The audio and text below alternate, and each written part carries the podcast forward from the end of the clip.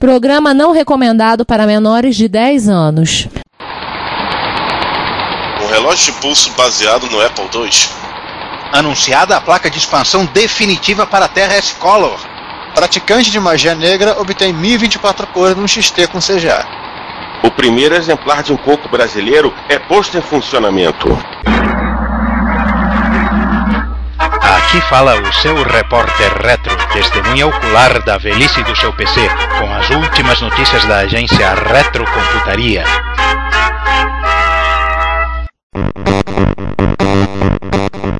Bom dia, boa tarde, boa noite, sejam bem-vindos à edição do Repórter Retro número 4. Aqui nessa mesa quadrada está eu, Giovanni Nunes. Eu, Juan Carlos Castro. Eu, João Cláudio Fidelis. E eu, César Cardoso.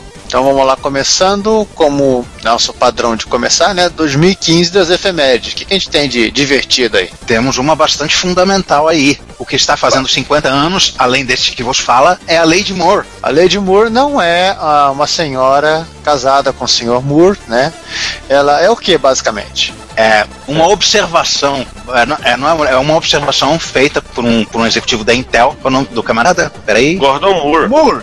Gordon Moore. É, a, a, aliás, lógico, lógico. Que burro, dá zero pra ele. aliás, a rigor, Gordon Moore É não de era um, era o cavalo branco de Napoleão, né? né? É.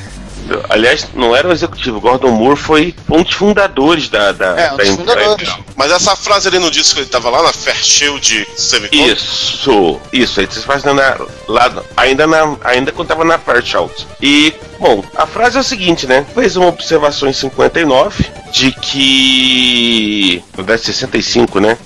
É, 60, 65. 65, é, observando né, a, a- o aumento do número de transistores no, no circuito onde ele estava trabalhando, aí ele fez aí mais ou menos o, esse, né, o primeiro cálculo né, de que dobrava né, o número de componentes a cada ano. Em compensação, o preço diminuía. Em- a versão que a gente conhece, na verdade, é uma versão modificada por Carver Mead, Carver Mead em 75, em que ele, é, né, já a partir da própria modificação do, do, do a partir da, né, das inovações dos anos 70, em que ele é, fala, né, já começa a falar que de repente um ano poderia ser transformado ali em dois anos, né? Ou como no caso que a gente é, conhece depois que foi modificado por Dave House da, da Intel, que é a versão atual, a cada 18 meses. Apesar da versão original ter de 50 anos, a versão modificada, que é o que a gente conhece, tem 40. Mas ainda assim, é, a lei de Moore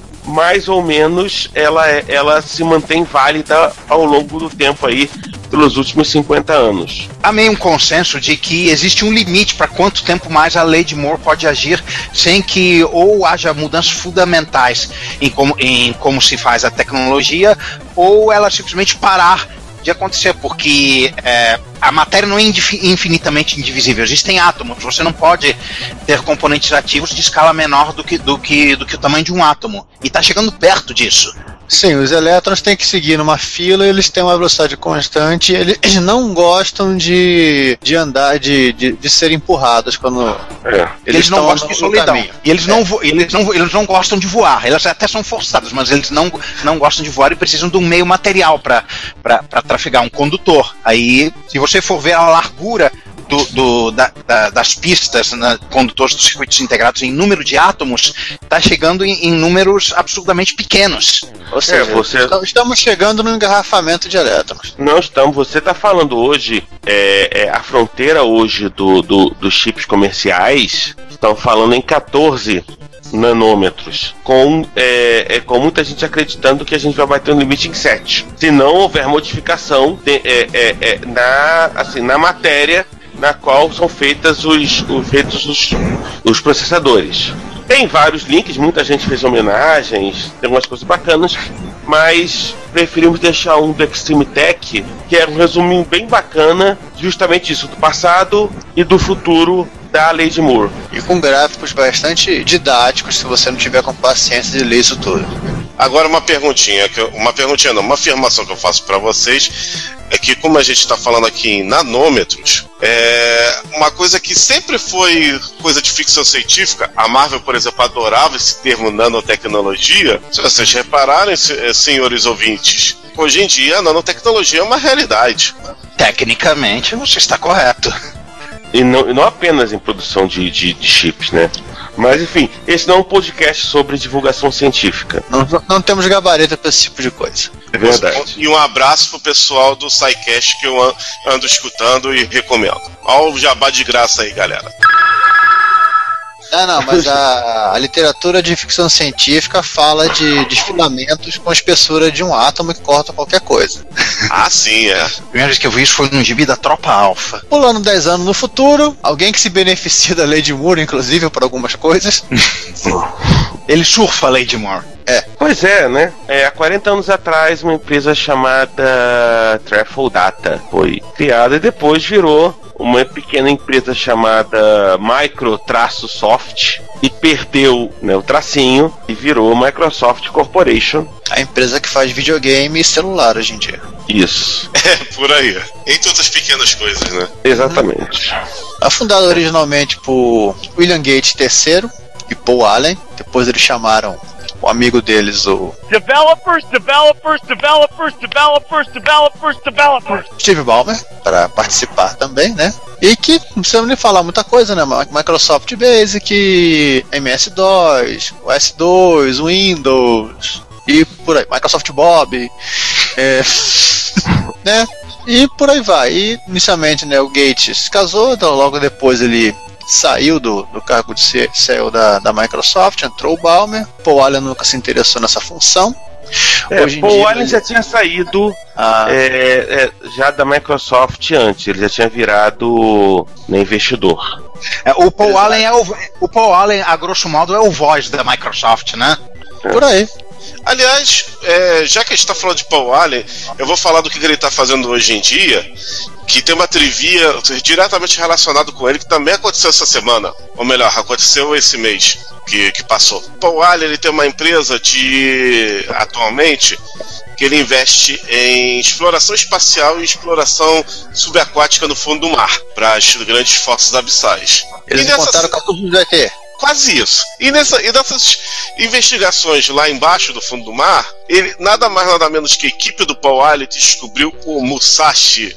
Musashi é o gêmeo do Yamato, que é o, o maior navio de guerra já construído, é uma, um encoraçado da Segunda Guerra, que ficou famoso inclusive por causa de um desenho chamado Space Battleship Yamato, ou Patrulha Estelar aqui no Brasil, e por que, que eu tô citando Star Blazer nos Estados Unidos? Isso. E por que, que eu tô citando o desenho? Porque quando o Paul Allen descobriu o Yamato, um dos primeiros a, a postar um Twitter enlouquecido foi o criador do, do Space Battleship Yamato, do, ou do Patrulha Estelar, Leiji Matsumoto, dizendo pro governo japonês e Paul Allen como é que é? Levantem o Musashi! Enfim. Uh, let's get back to the cold cow. Vamos lá. Hoje o, o CEO da Microsoft é o Satya Nadella, né? Que foi um executivo da, da Nokia. Da Nokia, né, César? Não, não, não, não. Satya é da própria Microsoft. Ah, um... É Microsoft ele... né, com essa, com essa. É, é, ele é, ele é, ele é Microsoft, né? Mas o link que a gente vai deixar, na verdade, é um link da carta do próprio Bill Gates, né, comemorando os 40 anos. E o, e, né, e o Verge coloca uma foto né, aquela foto clássica dele e do Paul Allen cercado de computadores que rodavam Microsoft Basic. E que a gente até já usou uma vez. Esse aí que tá bem. É, que o Gates está bem na posição de chutar, ele, ele deve estar tá com vontade de chutar mesmo, né? né? Tem ali um Commodore na frente, um pet na frente, né? Chutar o pet. Essa foto foi antes ou depois de 83? Não, essa foto tem máquina muito antiga. Então foi antes de 83, porque. não, se... Então não estava com, não, então ele não estava com vontade de chutar. Ainda. É, porque. Não, estava, estava. Porque se ele colocou o 86502 para fazer aparecer Microsoft, já sabia que o Jack Tremor estava planejando. é porque nesse, nesse popurri de é. máquinas aqui, já vai logo o nosso amigo, se tivesse aqui o Ricardo Pinheiro, protestar. Poxa, cadê o MSX nessa aqui? Não, aqui só tem máquina velha. Tandy, tem Apple II, nada. Velha nada, clássica. Vai no seu PC. Aliás, uma, uma, uma pergunta que eu faço ao Juan. A máquina à esquerda, abaixo do Apple, não seria um PC 8001? Tem grande pinta. Pera aí, deixa eu ver se eu tô em posição de tirar o. o, o- Tirar uma foto. Não, não, ele Não, tá. Ele tá uma caixa, né? Não, é não. Eu acho que 8001 é mais. É mais antigo do que isso, não. Não deve ser, não. Não, aqui só tem um modelo americano. 8001 é de 79. É, Só tem talvez. modelo americano. Só. Mas, mas aí que tá. É, tem o isso. 8001 foi, foi comercializado no- nos Estados Unidos brevemente. Tem. Vamos deixar isso como dever de casa para, o que- para os que estão escutando o podcast? É, Vai é, vamos deixar. Eles refizeram a foto algum tempo depois. Aham. Eu acho que está mais claro esse computador da frente, que na verdade eles mudaram um pouco a- o ângulo, né? Ah, Tem tá, tá. Tem, quando um, quando tem eu- um Zenith aqui do lado do PET. Esse, é- esse estão discutindo, eu não consigo ver qual é. Tem outro ali atrás também que não dá pra ver. E dá pra ver claramente que tem um. um- é bem mais claro que é um TRS Color. Ah, tá bem, tá bem, tá bem. É... Ah, ok. Eu do futuro Não que tem tá editando, aqui, é, o eu, aqui é o eu do passado, pesquisa esse computador à esquerda, tá? Eu vou. É. O eu do futuro vai ouvir o que eu tô falando Os agora. únicos que eu identifiquei foram o Apple II, o PET, que é por causa da piadinha, e o PC Júnior, que tá do lado direito do PET. Não, que PC Júnior. Então, não, tem não, aí não é S80 PC aqui. Junior, não. Ah, a, é a direita é o tá. TRS-80. Ah, então. É que, é, é, é, que, é que na segunda É o foto Model que eles 1. tiraram- É o Model 1 Model isso 1. do lado direito. É, Então essa foto deve ser ali, início 81. 80, 81. Isso. Bom, já existia o, o NEC PC 8001. Não, Porque- pode ser, quem sabe. É Se bem que na época a Microsoft, a Microsoft Japão era, era, uma- era capitaneada pela ASCII, né? Exato, era o Nishi que era o presidente, se eu não me engano, nessa E época. que tomava conta dessas coisas. Enfim, vamos fechar o Vida que parênteses. segue. Vida que Vida que segue. É, gente, tudo bem, né? É verdade, é um link só que vamos deixar, né? Não vamos falar mais sobre ele. Né? Um monte de sistemas operacionais que fazem 25 anos em 2015. Vamos ver quantos desses vocês rodaram. Vocês tiveram seus HDs aí e o, dis o disquete mesmo. Isso. Podemos citá-los? Vamos lá, vamos.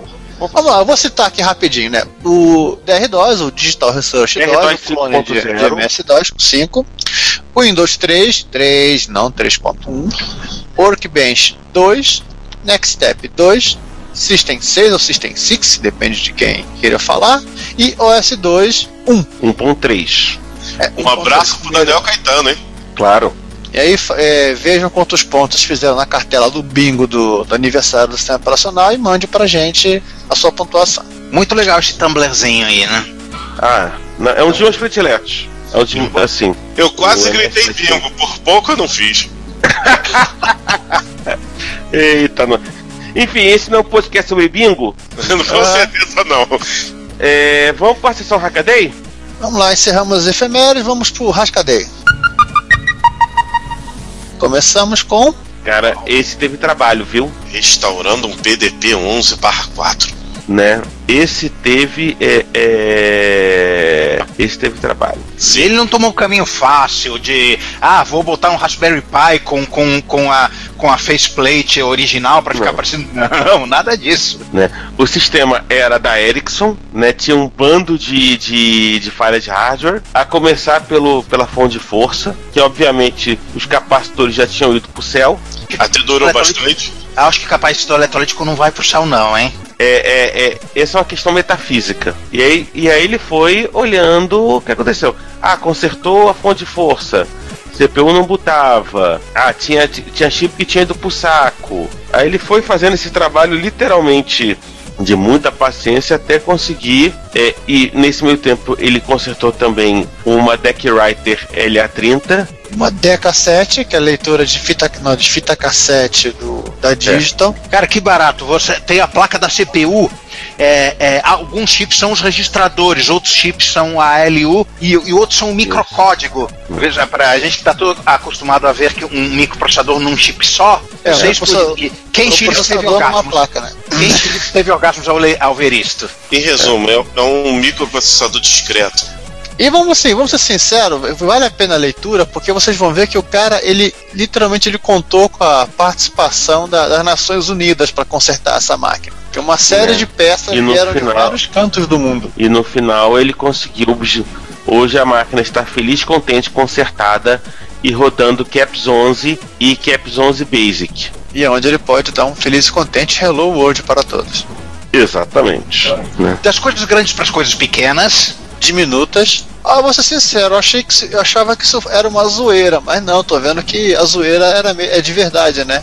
Exatamente. A zoeira infinita. Não, achei que fosse uma- um relógio do Ben 10, mas não, o cara realmente fez um Applezinho 2 emulado dentro de um ARM para colocar no pulso. Em, tu- em tudo Né? ele respeitou o estilo dos anos 80. A, a, a pulseira de pano, esse A botão todo, todo, todo tosco, preto do lado direito, a cor bege precisão de Retrobrite. Como alguns gostam de falar, a pulseira fede anos 80. Eu só não entendi o lance do, do disquete, mas tudo bem, vou deixar passar essa parte. Só falar no link do, do Struct- Structables ensinando, inclusive, você a fazer o seu próprio, né? Não é um produto comercial. né? Você pode fazer o seu próprio, feliz e contente.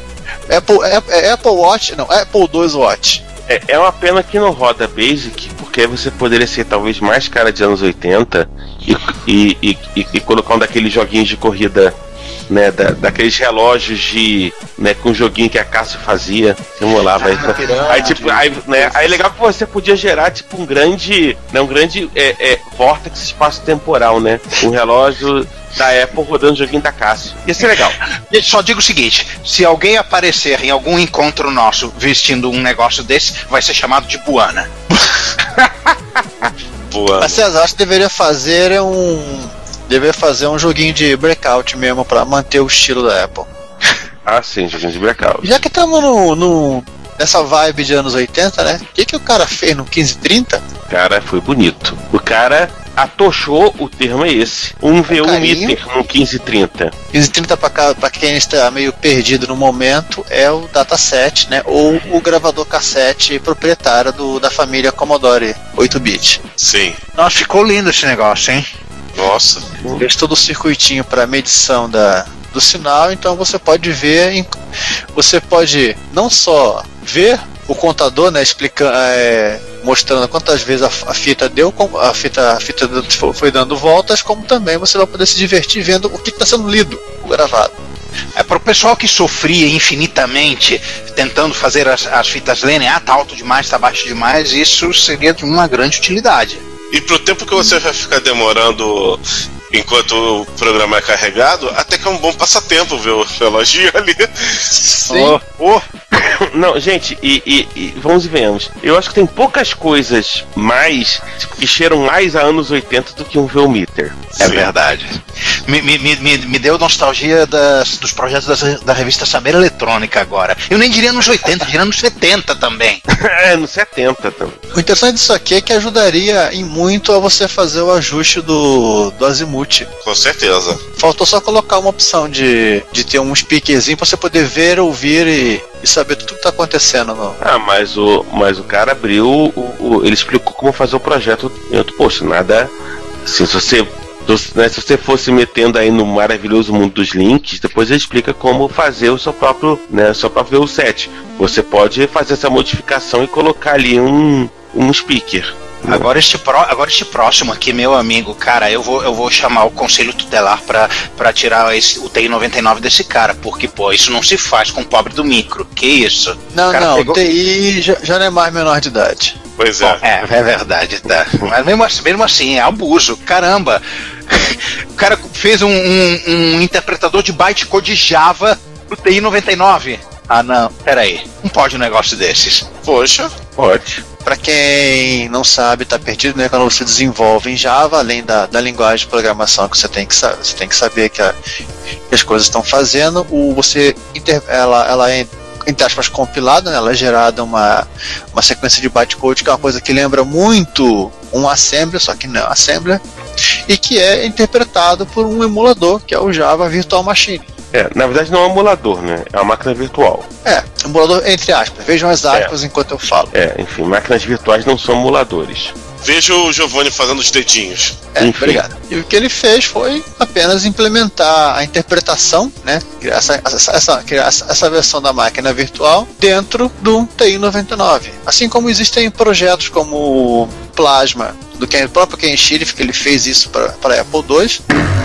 David Schmenck. Se bem que não é Java esse, é uma, é uma linguagem própria Não, dele. o Plasma é uma linguagem própria, mas em cima do, do Plasma ele desenvolveu também um- uma JVM para Apple, JVM2. É, Não, tem, é, não, é, não é a primeira vez que eu vejo JVM para microclássico. A gente, a gente mesmo já falou de outras em outras ocasiões. Sim, tem inclusive soluções comerciais. Se você procurar com calma, aquele microcontrolador da, da Motorola, que é a evolução do 6800, 63, alguma, não, 68, 68HC11.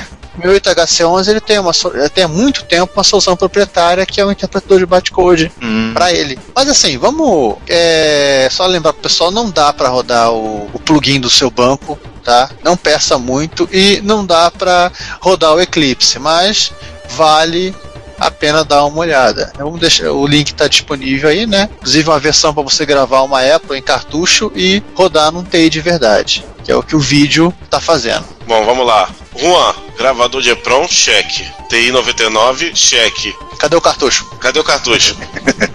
É, vocês estão pedindo demais. Não, vamos, vamos, vamos, vamos, vamos, vamos, vamos seguir, vamos, segue, vamos seguir. Vamos lá, enquanto o, o, o Juan começa a pagar a Apple para gravar o cartucho, vamos o que, que tem mais ainda aí? Pois é. É, vamos, vamos agora para uma, uma questão filosófica. Vende mais porque é fresquinho ou é fresquinho porque vende mais? É, vamos lá. Vamos uma questão filosófica pro amigo ouvinte. O amigo ouvinte tá lá, fez o seu, né, o seu emulador para o, o, o Intel 8080. E aí você pensa, como é que eu posso fazer algo mais parecido, né, com a coisa do 8080? E aí você vai e faz como fez os- o, o amigo do nosso link e construiu um emulador do painel frontal do Altera 8- 8800.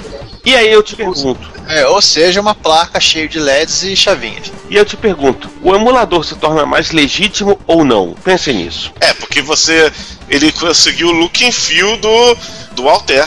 Não, não, só o fio. O look tá meio longe ainda. É, até, porque até a, a distribuição das chavinhas e dos LEDs não é exatamente a mesma do que do. É, não tá no caixote, mas. Assim, as- é, leiam o post, visitem os links, vejam o troço em funcionamento e digam se vocês sentiram que estavam vendo. Estavam vendo um, 80 um Altera 88 8800. O primeiro, o primeiro micro, micro computador, pessoal, que, que realmente fez sucesso e que ganhou o- a consciência pública, né? Que foi, que foi justamente esse, o até 8800. A programação deles, se você não tivesse ne- nenhuma expansão, era assim mesmo, nada de ficar teclando comandos, letrinhas aparecendo lindas e bonitas na sua frente. Não, chavinha e LED, chavinha e LED. Você precisa saber o binário das instruções para fazer um Durante programa rodar. uma semana isso foi o máximo. Na semana seguinte você já começava a procurar nos catálogos um, um um terminal serial. E uma leitora de fita cassete ou de fita de papel.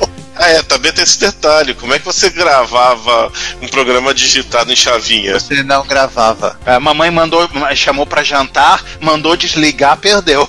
E se tivesse aquela famosa brincadeira que o pessoal adorava fazer no Expert? Ah, Ó, que do delícia. Revete. É, ó que delícia. Pra que, que serve essa tampinha? Ih, é que será essa. Mas vamos pra, pra coisas que são mais é, artesanais agora. cara, é, é lindo, inclusive. não que essa aí não fosse, né? Não, mas. Morri. Não, Mas para ser artesanal tem que ter o WireUp. Exatamente. Ah, então você quer artesanal no nível macarrônico. Artesanal no nível arte... E esse de artesanal. teclado, esse gabinete, que. Gente, gente, tô apaixonado. Eu quero um. Eu quero. O cara Cara, fez isso aqui em cobre. Tá quase. Tá quase. Parece, parece cobre sim. Parece Não, não cobre pode ser condutivo, né? Ou, é- ou, ou- ou tudo são placas de epóxi coladas. Pode não, ser, não, né? não. Ô Juan, é a placa pra você. Pra, vo- eu tô, tô entendendo como ele usa o solda aqui, tá, prendo, tá segurando coisas.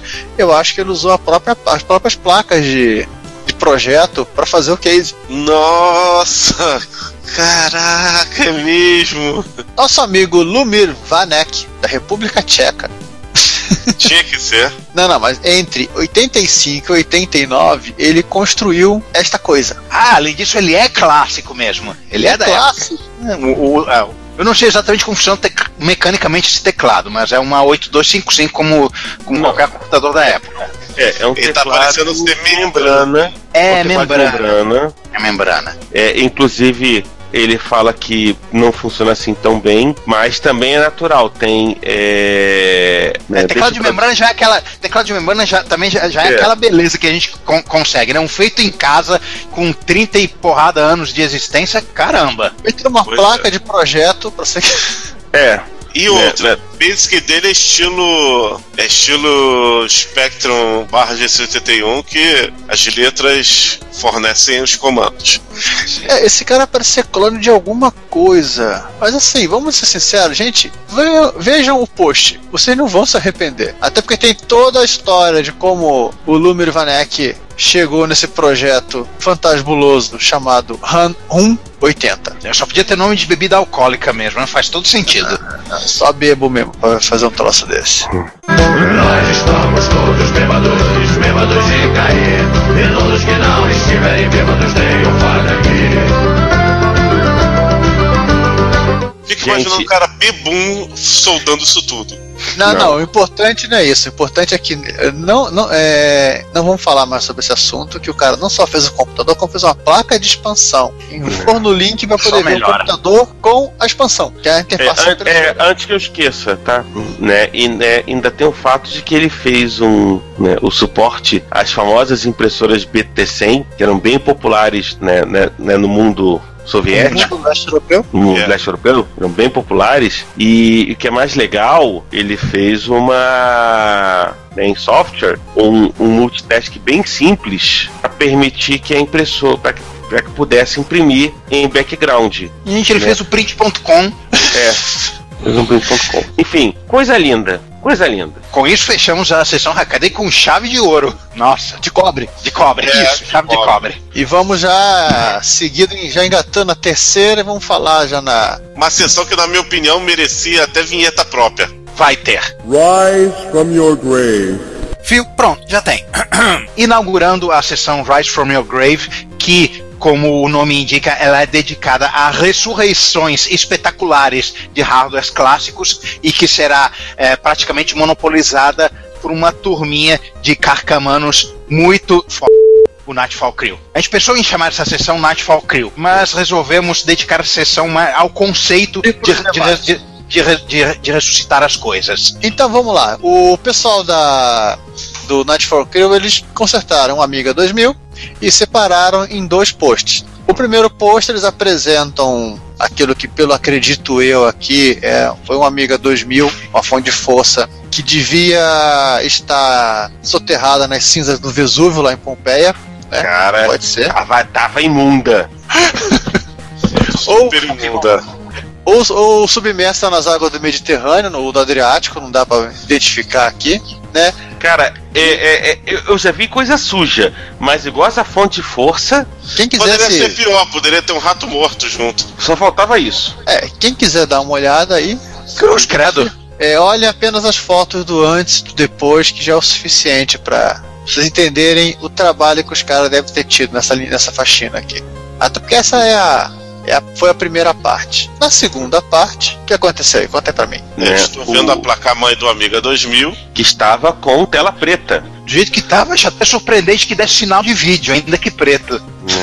O diagnóstico foi o quê? A, né, o ácido da bateria corroeu algumas linhas do PCB, né, que não, não eram não eram visíveis para olho nu, Não, não tão, mas tão que visíveis, mas estavam lá na. é, estavam lá, mas que estavam conectadas aos resistores que ele fez, né? Duas bridgezinhas dos Três. pontos de solda, três bridgezinhos de ponto de solda, coisinha simples, básica e pronto, Não, temos um coisinha amigo simples, básica, se você já soubesse que eram os três pontinhos, quais eram os três pontinhos que estavam não funcionando, né? Exatamente. Nota metal que ele fez as pontezinhas e colocou no para testar o Amiga 2000 um cartucho que eu não identifiquei do que que é. É o emulador drive. Ah, tá. Ou seja, mais um Amiga 2000 aí É um cartucho. recuperado. Amiga, amiga não tem cartucho. É uma plaquinha IDE, né? Com cartão, não é isso? Não, não, é o, Não, é o não. drive mesmo. Do, Jap- do, Xin- do Xing mesmo. O Ah, ator- 2000, gente, isso, isso, isso é Amiga 2000. Esse amigo é 2000, não tem ideia. Tinha no máximo umas coisas que era espetada no slot Zorro. Zorro 2? É. E agora, só pra dizer que a gente no. que a sessão do Nightfall Crew não era específica do Nightfall Crew, nós temos o. Projeto de restauração de fitas de SC3000. Vocês não entenderam porcaria nenhuma, vamos explicar. O SC3000 é um computador da Sega. Ele é a versão microcomputador de um videogame que é um pouquinho menos obscuro, chamado SG-1000. O João Que é conhece, o já pai do falar. Master System. Com certeza, é o pai do Master MS pai do Master System e tio do MSX. Isso. Por aí. Pra- qua- praticamente um clone japonês do ColecoVision. É muito parecido com o ColecoVision. Então, é, eles têm aquele conjunto de VDP, Z80, PSG.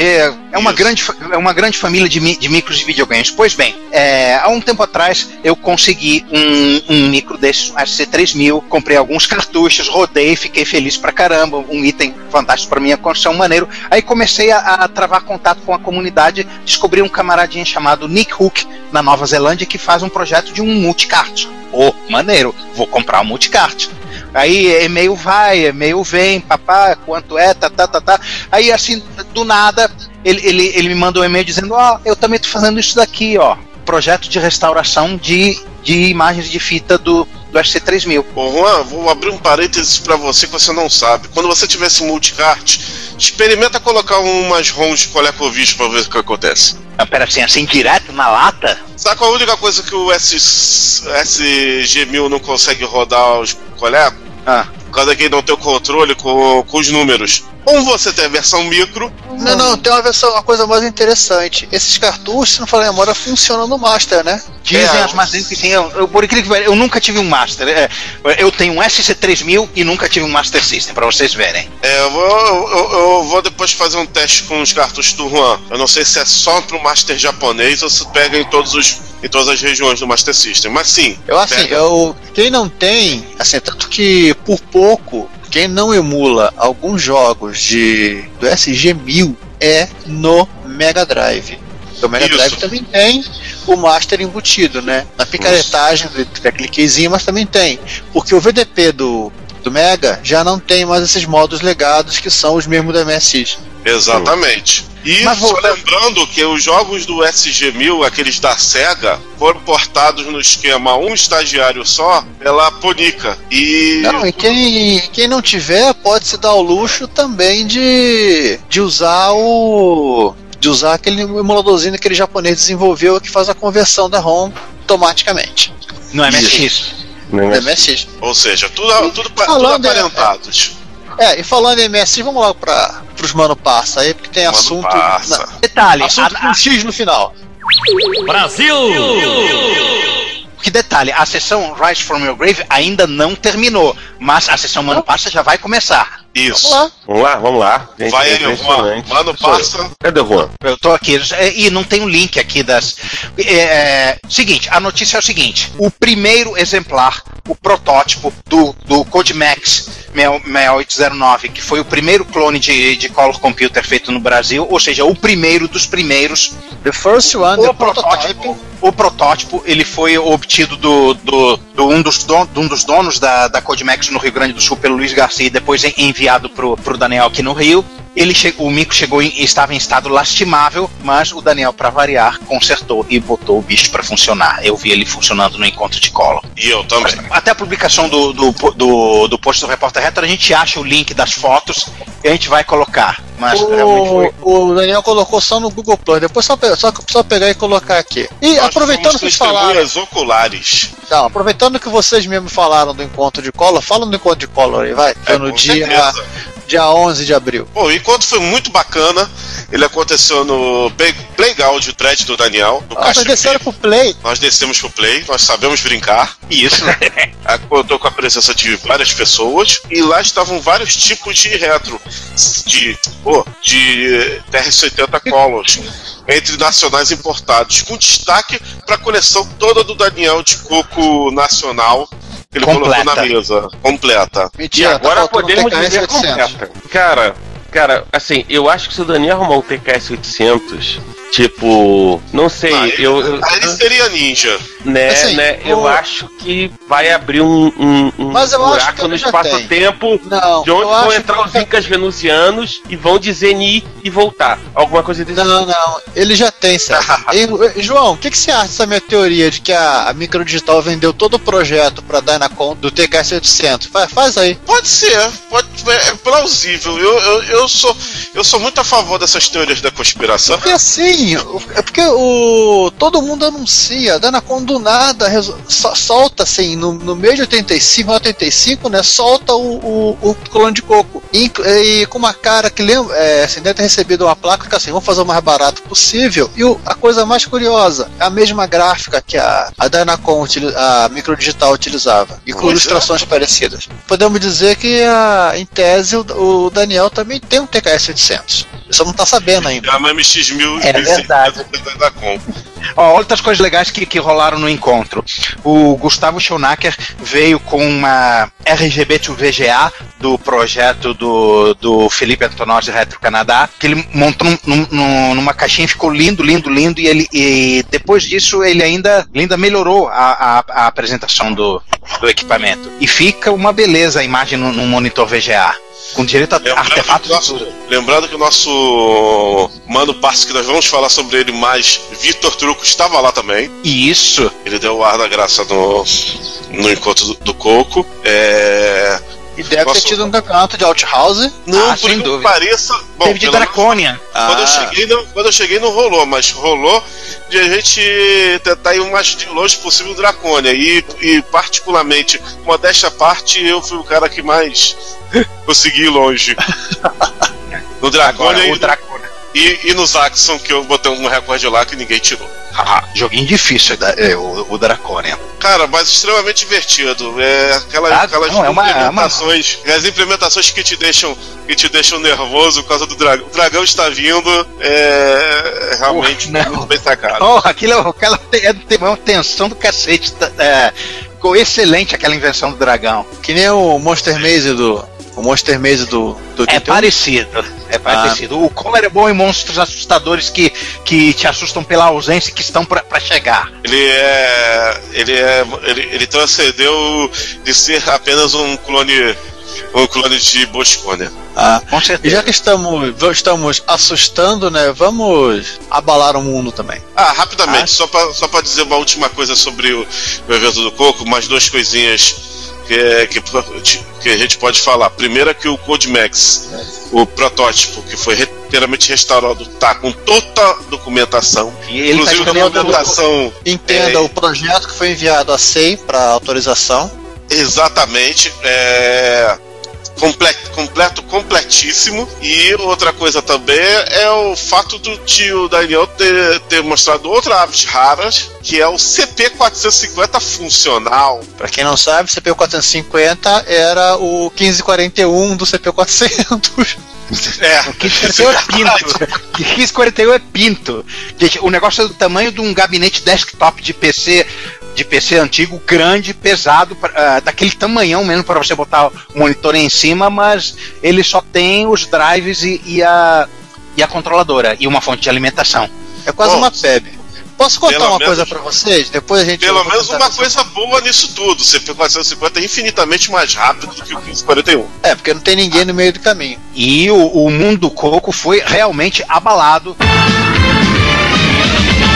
com essa notícia, com essa aparição na Coco Fest de, de Illinois que aconteceu ah, no, no, mês- no mês passado. A Cloud9, a, a- a famosa fabricante de expansões e de mil outras coisas para Terra Scholar, resolveu me aparecer com um negocinho que eles chamaram de Superboard, mas eles deram mudar o nome porque conflita com os computadores antigos da Ohio Scientific, que contém basicamente todas as maneiras possíveis de você expandir um, um, um Coco 3, é, memória, interface de teclado, é, um buffer de proteção para o processador, é, processador mais rápido, 6309, o interface serial, leitor de cartão, tudo, tudo, tudo, tudo numa placa só que fica pairando por cima da, da placa principal e fechadinha de- de- dentro do micro. Por enquanto ela existe apenas como protótipo. mezanino. Isso, explodiu o mezanino. Eu só tenho uma coisa a dizer sobre essa placa. E eu vou, eu vou copiar o César que, que, que, que comentário que o César fez lá no Retrocomputaria Plus. Pô, ficou bom pra caralho. Vem monstro, vem monstro!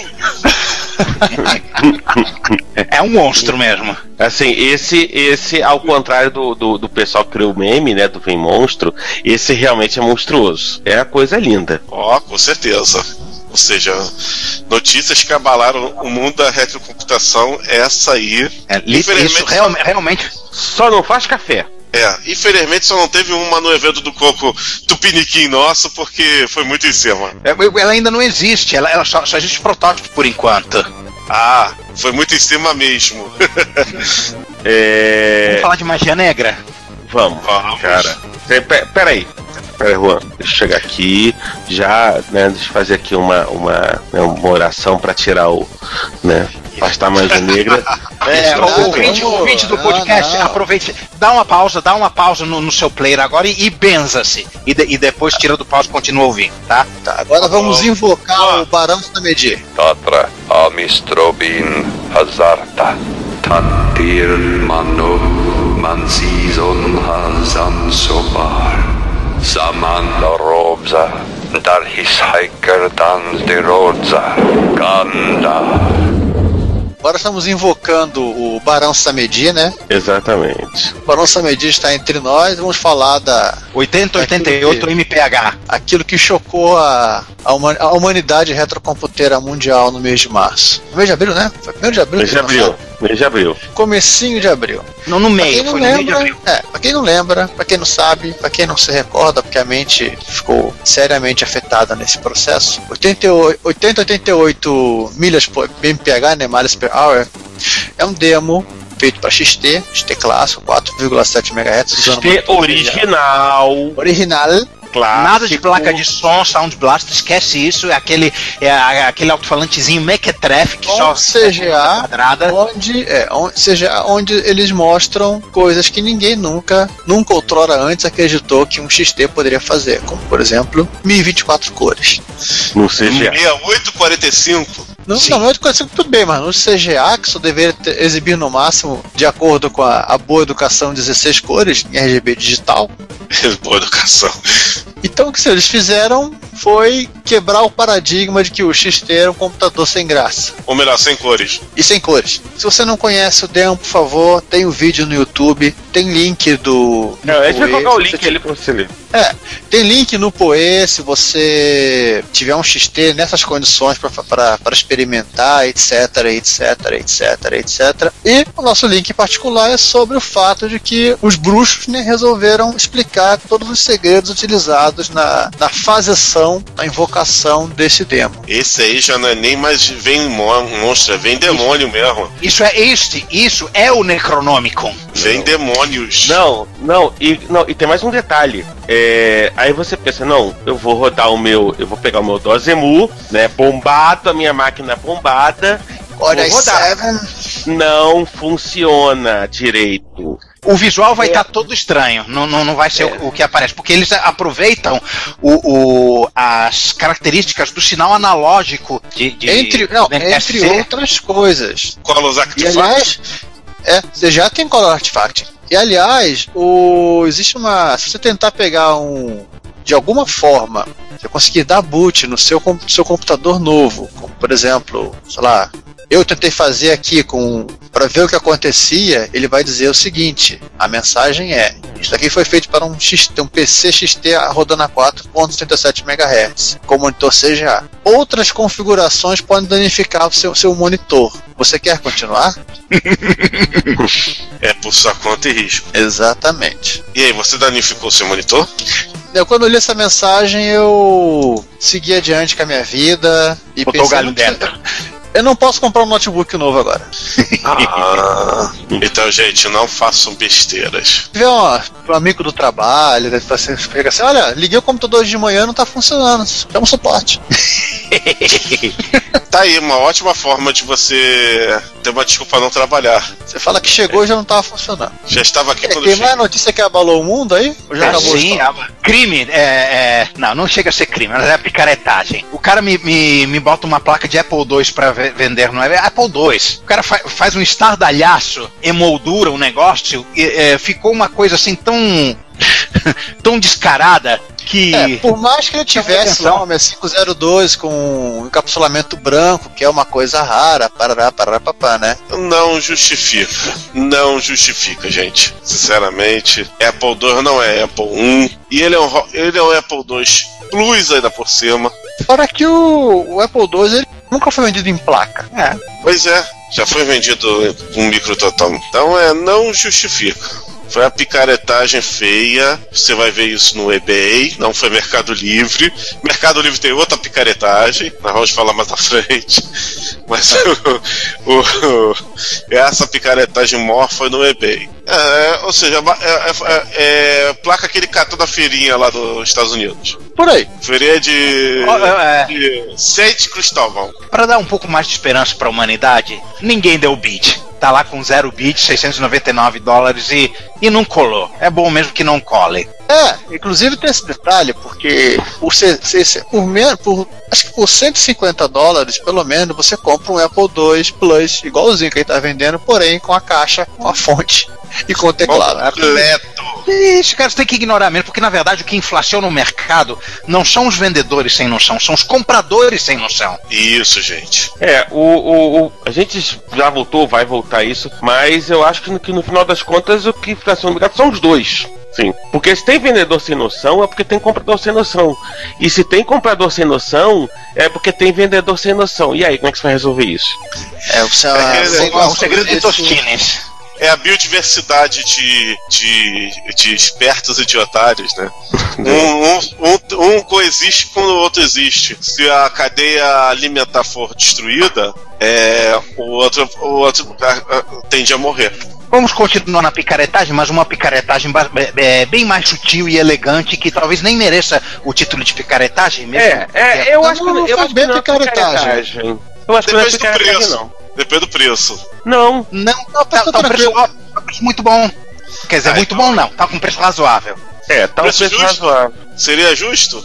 É, considerando o trabalho que foi realizado, você está comprando equipamento e, e tá pagando também o serviço da, da restauração, né?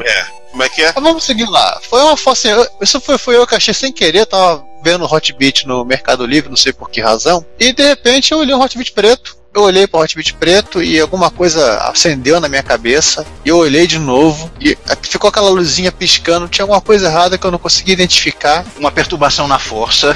A pequena perturbação na força, uma veia saltando de repente, né? E basicamente o, o próprio mentor tá explicando, ele não tá, ele não tá escondendo na, isso, né? Ele era um hotbit branco, que realmente tava muito ruim, que ele tirou o teclado branco que estava totalmente detonado, colocou um teclado de hotbit 1.2 e pintou com case de preto. Mas como tem pequenas sutilezas na, na- no gabinete entre os dois modelos, somente em detalhes, a coisa ficava meio, pelo menos para quem foi, foi usuário, dono de um hotbit preto, saltando aos olhos. Que é- foi a, fa- a falha da, dos frisos que emolduram o teclado na parte de cima e na parte de baixo. Isso.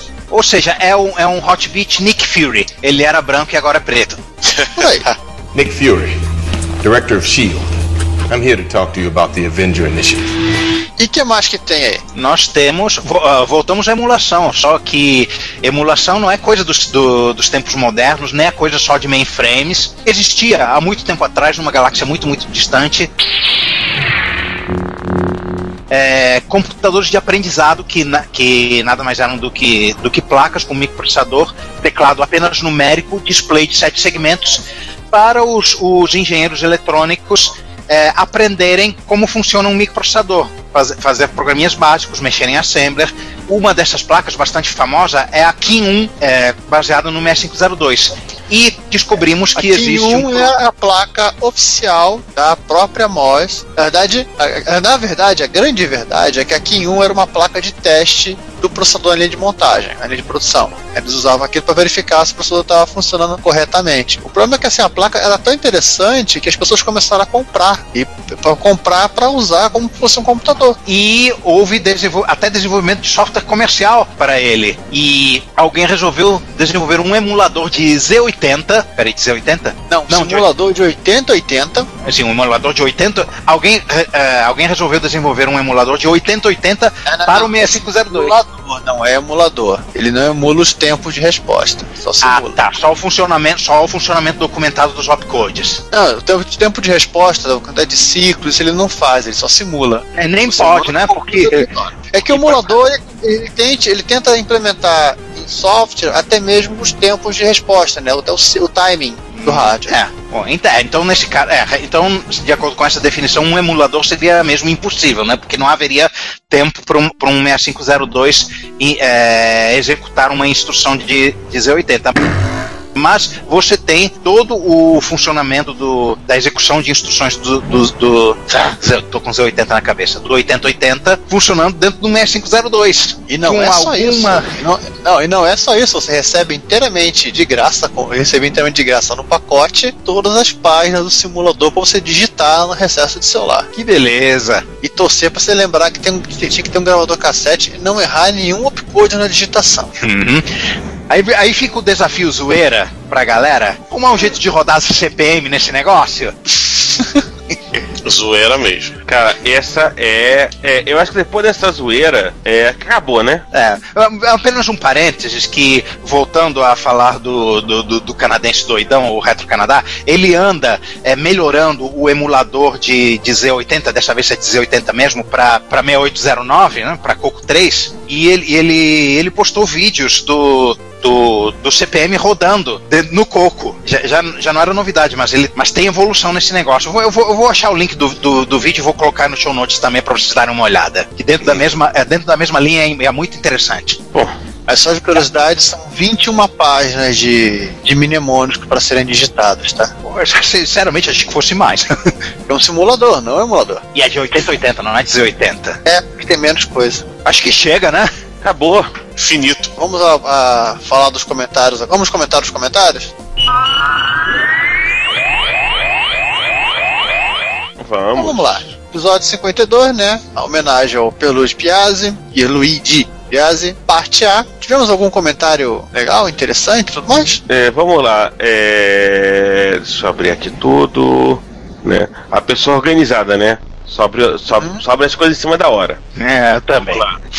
É, né, no, no 52A, né, o Robson, o Robson Laranjeiras dizendo que o podcast é muito legal. Obrigado, Robson.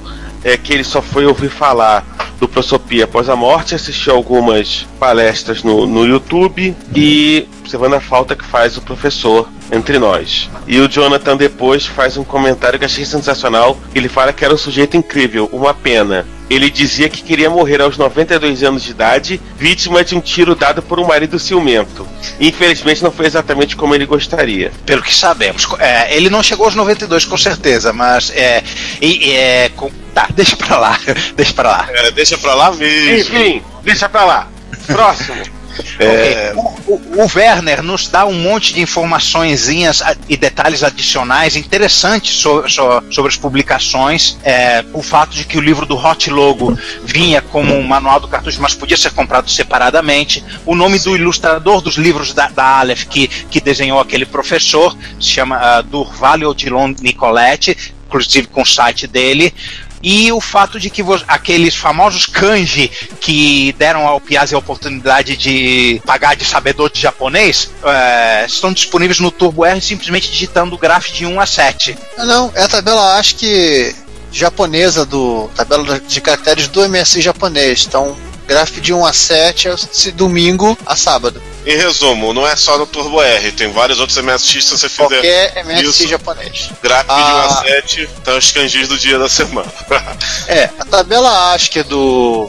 Tabela de caracteres, não tabela acho, tabela de caracteres do, do MSI japonês pro resto do MSI internacional, como é chamado até o brasileiro, é que além da, da barra invertida, seu símbolo de en, que é o, é o, é o caractere na tabela, na tabela de que dos com- de todos os computadores japoneses, né? Sim. Ele tem toda uma, uma diferenciação. que eles colocam hiragana e katakana espalhados entre 0 e 31 e entre 128 e 254. Exatamente. Até tem alguns caracteres parecidos, mas estão em, em lugares diferentes. Temos vários, temos vários comentaristas fa- falando, lamentando o falecimento do professor, falando sobre as ideias deles para a educação, etc, etc. Ah, mas temos um comentário aqui do Hernandes, no Hernandes Fernandes que é interessante. Quanto à mensa, citada por volta do minuto 10, toda vez que ouço o termo, o que lembro não é do termo mesa, e sim que do termo menso, que em espanhol, pelo menos no espanhol mexicano, significa burro, não animal. O que descobri vendo episódios do Chaves e do Chapolin em espanhol. Isso eu realmente não sabia, porque meu espanhol é da Espanha, não é do México. Ah, espanhol- então aí. Nossa, é, teu, teu, teu espanhol é europeu, porque uma das coisas que o Chaves e o Chapolin, como foram sucessos em toda a América Latina, inclusive no Brasil, toda a América Latina hispânica, até no Brasil, que é uma América Latina portuguesa, Sim. é, exceção no Brasil por conta disso, é que eles espalharam gírias e é, palavras específicas que só existiam no português mexicano, no espanhol mexicano, pro resto da América. Por exemplo, chavo só era considerado garoto no México. Hoje, chavo, se falar chavo no, no Chile, na Argentina, na Bolívia, vamos saber que é só fazer uma referência a algum garoto, algum menino ou moleque. Era, ou seja, era só tico mesmo, igual em outros, em outros língua, países de língua espanhola, né? É, tem outras expressões, mas assim, eles acabam, acabaram transpo, transplantando. Pelo que eu, pelo que eu sei, o chavo tá, tá mais no, no- no quesito pivete, né? Tá mais no. no É, é um moleque pivete. mesmo. Moleque, moleque. Na Espanha, eu lembrei como é que se, que se diz isso na Espanha. Chaval. Hum, C-H-A-V-A-L. Bem parecido. É, Então. é um- é um pouco diferente. É, ou, E, aliás, ou pra- seja, espanhol europeu deve ter as mesmas diferenças na América Latina que o português de Portugal, né? Pro Brasil. É, João, é muito mais complicado, você pode imaginar. O espanhol mexicano, inclusive, ele tem uma quantidade absurda de palavras com X que são de origem indígena. Ah, é. O próprio e nome isso do país. É, México. A própria. é, isso, isso não é só. é, Como é que é exclusivo do México? A América Latina inteira é, é, tem, coisa, tem palavras indígenas. Não, não, essa, essa diversão, assim, mas isso aqui não é um podcast sobre linguística. Eu só vou, só vou complementar com uma coisa. Eu assisti no Chile o, o episódio do, do Chaves, é, original em espanhol, até porque não era dublado, né? Por isso que a, as gírias se espalharam. Sim. E o áudio é horrível. Horrível qualidade do áudio. sentido- Ah, A qualidade do áudio assim, é muito baixo. Assim, é, nesse, ne- no caso do, do Chaves, do Chapolin, a dublagem é, acrescentou muito ao, seriado. Mas também puderam, né? Ele foi gravado no início dos anos 70. Era gravado com o quê? Com um cara no fundo do, do estúdio, usando um gravadorzinho Sim, aquele esquema do de rolo. micro- mic- microfone por cima do, do cara falando.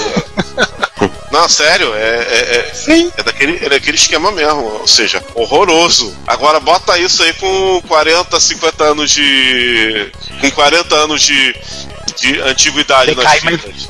De De play decaimento rewind da, da, da SBT. E detalhe, e, e, e bote ainda aí padrão Matic que, que é uma bela bosta. Tem vários comentários sobre problemas técnicos de hospedagem, né, que já foram resolvidos, não vale a pena se, se deter nesse assunto. E na Isso, parte então. 2, o Hernandes é, me escreve um artigo, basicamente um artigo sobre educação, Um artigo sobre, educação? educação acadêmica na USP, É, e, o Rica que e o Ricardo Replicado por outro professor. Isso, e o Ricardo Pinheiro, nosso, nosso, nosso professor da nossa bancada aqui do, do, do Reto Computaria, replicou também, como ele não gosta nada de escrever, para dizer o contrário, botou um outro comentário gigante. é, eu acho que é melhor a gente nem ler, você Assim, não, não. lá. com tempo sobrando, deem um pulinho lá, por favor, e leiam esses comentários. É, valorizem o- os nossos comentadores. Isso, até porque ele é meio off, meio off topic, né? Meio off, mas, e mais Cara, Se a interessante. gente fosse ler, era praticamente um outro podcast, era praticamente um outro episódio do podcast. Exatamente. Então, é, apenas lei é muito interessante, é meio off, mas quem está interessado em, em, é, saber um pouco mais sobre educação no Brasil, com direcionado aí a curso técnico barra superior e de informática, dá uma lidinha aí, porque são, são dois, dois, do- do- dois professores aí dialogando. Então é. Foi, foi interessante aí o esquema. É, vão e leiam. É, acabamos agora e agora vamos falar do Repórter Reto 3. Isso. Temos apenas um, uh, fora os comentários de problemas técnicos, temos apenas um, um comentário do nosso do nosso ouvinte assíduo, Sérgio Vlad, Não, peraí, eu Vladivostok. vou, eu vou de novo citar que a primeira regra do Repórter Retro é não comentar o Repórter Retro. Sigam-se.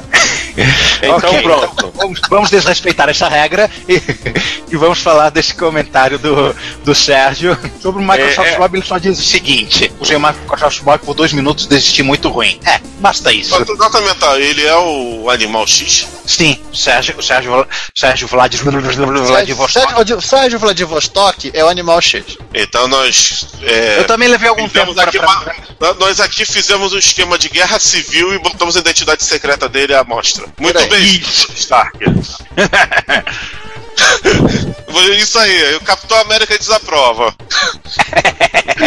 Bom, fora o comentário sobre o Microsoft Bob, ele fala: Adoro essa engenharia reversa que esse pessoal faz, só estou esperando a boa vontade de alguém que forneça um R800 para fazer essa tarefa de arrancar a capota do motor e comemorar os descobrimentos do que tem nessa caixa preta. Nesse momento estou abraçando o meu TR, ne- nele ninguém mexe, tá?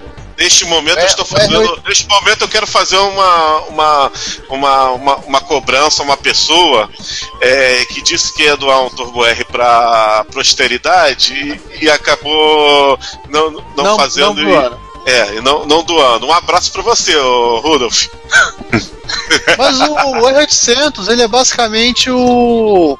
O Z100 o Z- Z180, se não tô falha, me falha a memória, com coisas faltando. Pra falar a verdade, é mais fácil dizer que ele é uns 80, uns 80 é, mais rápido com coisas, com, com coisas a mais. Segundo. Não, o R800 não é os 80, é um outro processador. Ah, O é? Z180, não é isso? É o 180. Então ele é mais ou menos Ele isso. tem- por isso que ele tem, ele tem, ele tem tempos de instrução diferentes dos 80. E Ah, por isso tem uns, tem uns 80 dentro do, do Turbo R também. Mas voltando lá. É, O que mais que ele falou aí? Ele falou sobre o Pessoal do A Night inveja Fall. o Crew que deixa é, todo mundo deprimido, mas isso aí é, isso é comum a todos, Sérgio. Não, Não, não, pelo contrário, eu não acho deprimido, não. Que pelo contrário, você tá vendo as máquinas sendo ressuscitadas e voltando à vida. Deprimido se o cara chegar e falar, ó, não, não, não. O- a depressão vem da foto do, do cantinho deles, não é da, das atividades. Ah, Mas é uma inveja boa, é, é uma inveja saudável. Falando dos vídeos do Tony Cruz, do, do ABC do MSX, fa- fa- fa- elogiando o trabalho dele, mas que os vídeos são de dar sono. É que ele tem um jeito assim meio drupe, né, de ser. Oi, pessoal, olha eu aqui de novo. É só acelerar o vídeo. Continuando, o remake de Nightmare está animal, pena que ainda não tive tempo para rodar no, no meu Windows enjaulado em VirtualBox. Eu, eu também ainda não joguei esse negócio, eu só joguei o incompleto ainda, tá? Uma falha, uma falha da minha parte imperdoável. Aliás, ele comenta que ele sugeriu no, de portarem o, o- a versão do Castlevania do Spectrum para MSX e ele parece que quase foi linchado. Não sei porquê. É me- meio. Pô, já tem um Vampire Killer, pra quê? É só se for pra rodar MSX1, né? Deixa eu Também. botar minha famosa, deixa eu botar minha famosa frase que devia ser um mantra aqui. O que é para Spectrum é para ser rodado no Spectrum. Isso. Isso é um Se você mantra. quiser, quiser Se você rodar. quiser jogar Castlevania, tem um negócio chamado Vampire Killer, Konami 1976, disponível em cartucho ou em disquete, por vias transversas. Você pode jogar em Mega RAM, em Maper. O jogo é muito legal. O jogo tem features que não tem na versão do Nintendinho, como por exemplo, tem ser o que a gente chama hoje em dia de Metroidvania, do sistema mais coisa. Pra que outro Castlevania? Se é pra fazer um Castlevania novo, faz um Castlevania 3, faz um Castlevania 4, faz um Castlevania Symphony of the Night, ok, já tô extrapolando aqui. Enfim, segue a vida. É, e pra quem quiser jogar um, um Castlevania ou um jogo muito parecido com Castlevania no MSX1, tem o The Cure. Não sei se o Sérgio conhece. Que participou Exatamente, da- muito, muito legal, diga-se por participou passagem. do, do MSX Dev de, é, de 2005, aliás foi o campeão. E explorando muito mais a capacidade do MSX1 do que um porte de Castlevania do Spectrum. Pô, e ele fala agora uma coisa que eu que fiquei com inveja. Ele disse que acabou de Ah. comprar um Salamander do PC Engine. Não, ele também falou que tá pensando em comprar um, um spec pra poder jogar esses joguinhos. Ah, como eu disse, O que, A é, vontade de comprar, assim, a vontade de comprar Spectre é coisa que dá e passa. ó, ó, atenção, Eu, eu não tenho, eu não tenho noção do perigo. Eu, eu não tenho noção do perigo. Eu, não fui eu dessa vez que disse isso. Meu, Vocês meu senso não. de autopreservação está realmente embaixo ultimamente. Deixa, deixa, deixa, deixa rolar, deixa rolar. Vou, vou falar de coisas boas de Sinclair. É, ele menciona ainda o demo né, do, do Jim Bagley da, da Ocean de, de Dragon's Lair no DX81, que ele fala é de explodir a cabeça, e é mesmo. O, o cara deve se comunicar com as pessoas em assembly, também concordo. E o jogo nasceu na máquina de arcade que tinha um LD Player, sim, sabemos disso. O, o, o emulador dessa máquina se chama Daphne. Ah, É, é, uma, é um hack, é um hack do MAME. Os caras eles adaptaram pra, Exatamente. pra dar suporte a esse troço. Tem gente que tem, tem feito trabalho de ripar os vídeos e converter em, em PE4 pra poder Porque a maioria, alimentar. das, porque a maioria dessas máquinas, até 1985, 86 de LD, era tudo os 80. Inclusive tinha máquina, tinha máquina que o, que o System 16 diz que é, é- é MSX Hardware Type, Hardware Like. Aí eu fico pensando, pô, será que uma placa de Pioneer lá com o CD do Pioneer pra rodar o, o Rod Avenger ou, ou, ou o Thunderstorm, aqueles da Data East lá, que também tá no MSX por acaso. Enfim, fica a dúvida aí de quem tem as máquinas originais de arcade. E só um detalhe, vocês sabem por que, que se chama Daphne, o, o emulador? Daphne é a mocinha do Dragon's Lair, né? Isso, é. princesa que você tem que salvar. Exatamente. Eu não tô achando uma foto dela aqui pra colocar. ó. É aquela Olha, que anda de pernas de fora. É, cuidado, se você botar Daphne Dragon's Lair, vai aparecer algumas fotos dela, dela com, com muito menos, menos roupa do que ela já tem. E aí? Isso aqui é um podcast adulto. Sim, eu só, só falo pro pessoal que tá no trabalho, quando quando for abrir, cuidado. é. Ah, e, um- e um, e um detalhe, já comentei isso em, em alguma lista que agora não me lembro, que o ha- hardware mais raro de LD é o jogo do Space Battleship Yamato. MSX? Ou, Patru- ou Patrulha Estelar. Não, é. Pelo que eu fiquei sabendo, o jogo ele foi. chegou a ser proposto uma versão de MSX. Como ele disse, o próprio produtor da série disse, o Nishizaki disse na época, nós vamos converter isso para um microcomputador. E eu saiba, microcomputador no Japão, na, nessa época, em 84, que tinha LD, era MS, ou VHD, era MSX. Acho que não tinha outro nessa época. E como o Nishizaki ele é um cara que, que, que queria vender bastante isso aí, ia vender, o MSX é que, que de LD o que tinha a maior base instalada naquela época. Mas ele não, ele não diz o nome do computador, mas é, nas entrelinhas pressupõe-se. Tinha esse plano. Deve ter sido um projeto que. É, foi Mas só ele saiu, que esse jogo saiu pra. Saiu não, para arcades. Ah, tá. Ele é o mesmo hardware do da Time Gal e do Ninja Revenge, que também saíram no MSX. E, e é 80 like, e mais um LD, e ele é baseado no anime Final Yamato, que é o último capítulo da série lançado em 83. O LD de 84. Ele saiu em arcades e pasmem. Algumas poucas máquinas foram cruzaram o Atlântico e chegaram nos Estados Unidos, inclusive ele tinha na ROM localizado já o nome Star Blazers. Caramba! Sim, já estava localizado para para o mercado norte-americano. Mas é no Japão já é raro, a, máquina americana é mais rara ainda. Existe É imagem esse- disso Vamos ser sinceros, né? Esse. Existe imagem do próprio arcade. é, vou mandar o link para vocês depois colocarem com fotos Isso, isso, no, boa, boa, boa. é, é no é no fansite do Star Blazers da que, ele- que eles mostram essa preciosidade. É porque também, né? Esses jogos de LD eles eram muito legais pra. Pra você se surpreender, até por conta do, do que você tinha na época de tecnologia. Mas assim, vamos ser sinceros, esses jogos não eram lá grande coisa depois de um tempo. Né? Era um jogo que Sim, você. a acabava- interatividade era baixa. não era um jogo É, que você acabava curtindo de jogar. É todo o objetivo desse jogo é o cara olhar e dizer: caramba, videogame com essa qualidade parece filme, nossa! Olha, parece que estamos em 2015. É, é. Exatamente. É, o Totalmente decoreba o jogo. Se você se você fizer uma sequência, ela não muda. Ela sempre vai ser igual. é, a, E a o que Badlands que tenho- você joga. E o Badlands que você joga apertando um botão. É, o Badlands é é questão de timing só. É, o Badlands é uma, é uma versão, uma, digamos, entre- entre aspas, né? Adaptada é, versão primitiva, digo, nada, tá? Primitiva do que foi o Mad Dog McCree, anos depois. É, só que o McDog McCree, como ele tinha varredura de pistola, ele, É, se, ele se comportava como um jogo de pistola. É, você não tinha uma. Você não era um cowboy com uma BFG 9000, como era o Badland, né? Pra que lado você Exatamente. atira, você mata o cara. Aperta espaço que vai tudo pra frente. É, é assim, eu pensei que eu tenho de jogos de LD é que César, só um minutinho. César, só um minutinho. Ô, ô, ô, João, só pra deixar fica, fica, permanecemos aqui na temática de, de Yamato, você tem um canhão de onda, você não tem um revólver.